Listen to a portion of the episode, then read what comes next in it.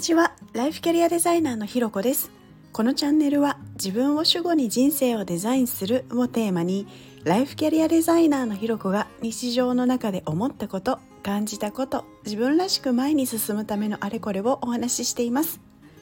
今日も耳を傾けてくださってありがとうございます。今日はプランニングで大事なことっていうことについてお話ししたいと思います。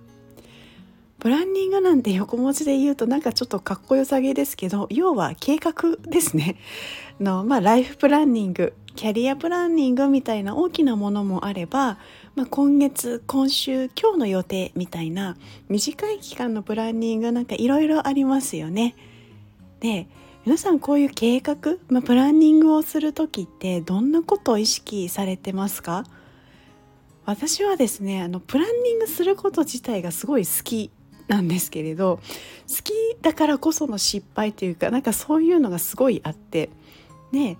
まあいろいろあるんですけど大きく2つあるなと思って何かというとこうギッチギチに入れすぎちゃうっていうのと具体的なアクションプランになっていないっっていうことなんですね。でこれはなんか未だに余裕がないと、まあ、すごいなんか忙しかったりバタバタするなみたいな時があると結構やっちゃうあのパターンだったりします。なのでまあちょっと次回も込めて あの録あの録音しておこうかななんていうふうにも思っています。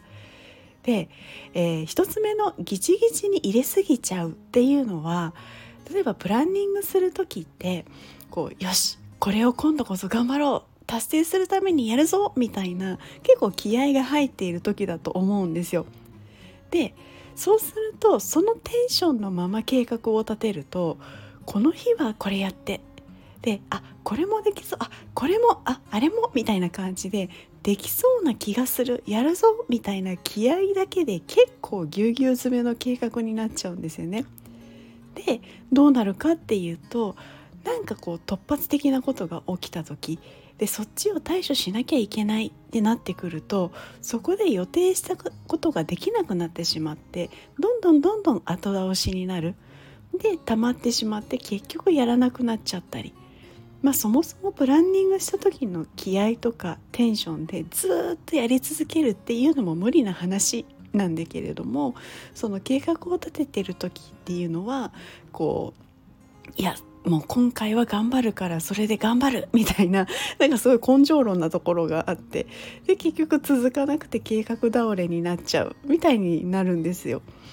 なので大事なのはできないかもしれないっていうことを前提に6割ぐらいに間引いて計画を立てることっていうのを大事にしています。で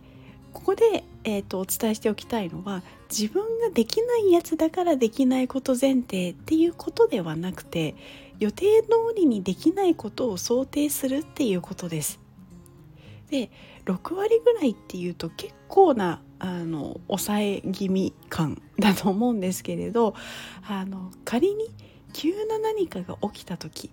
思ってたより時間がすごいなんか作業にかかってるなみたいなことってよくあるじゃないですか。でそんな時にも対処するためにやっぱり余白っていうものは作っておいた方がよくてでちょっと余白が多いぐらいがちょうどいいなっていうのはすごい感じるんです。でなぜかというとそのもともと計画の中に余白もあるので一つ一つの作業がこう落ち着いて集中できるんですよね。これがギッチギチに入ってるとあまずいあと何分でこれをやんなきゃいけないとかあのあこの後にあれがあるからこれはもう絶対この前にやんなきゃいけないけどあどうしようなんかうまくでなんかできないこれ大丈夫かなでもやんなきゃみたいななんか変な焦りがあったりとかこう余裕がない分こういいアイディアとかも浮かんでこない結局こう効率が悪くなったりとかしてあの、まあ、自分が納得したものができないできない自分ダメなやつみたいなところにもつながってっちゃったりするんですよね。なので、まあ、余白がやっぱり多いぐらいがあの結果的にできたり良かったりするんですよね。それにあのもしあの余裕ができたらば次に計画してたことを前倒しにすればいい話なんですよね。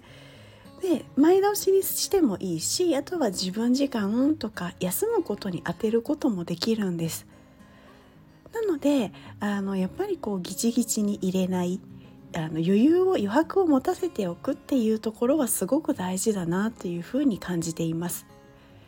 でもう一つセットで大事なのが具体的なアクションプランになってあのなってないっていうことなんですけれど、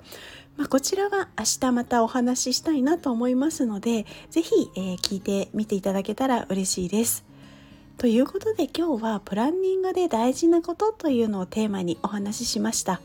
ここまで聞いてくださってありがとうございます。いいね、コメント、レター、フォローいただけるととっても励みになります。よろしくお願いします。それではまた次回お会いしましょう。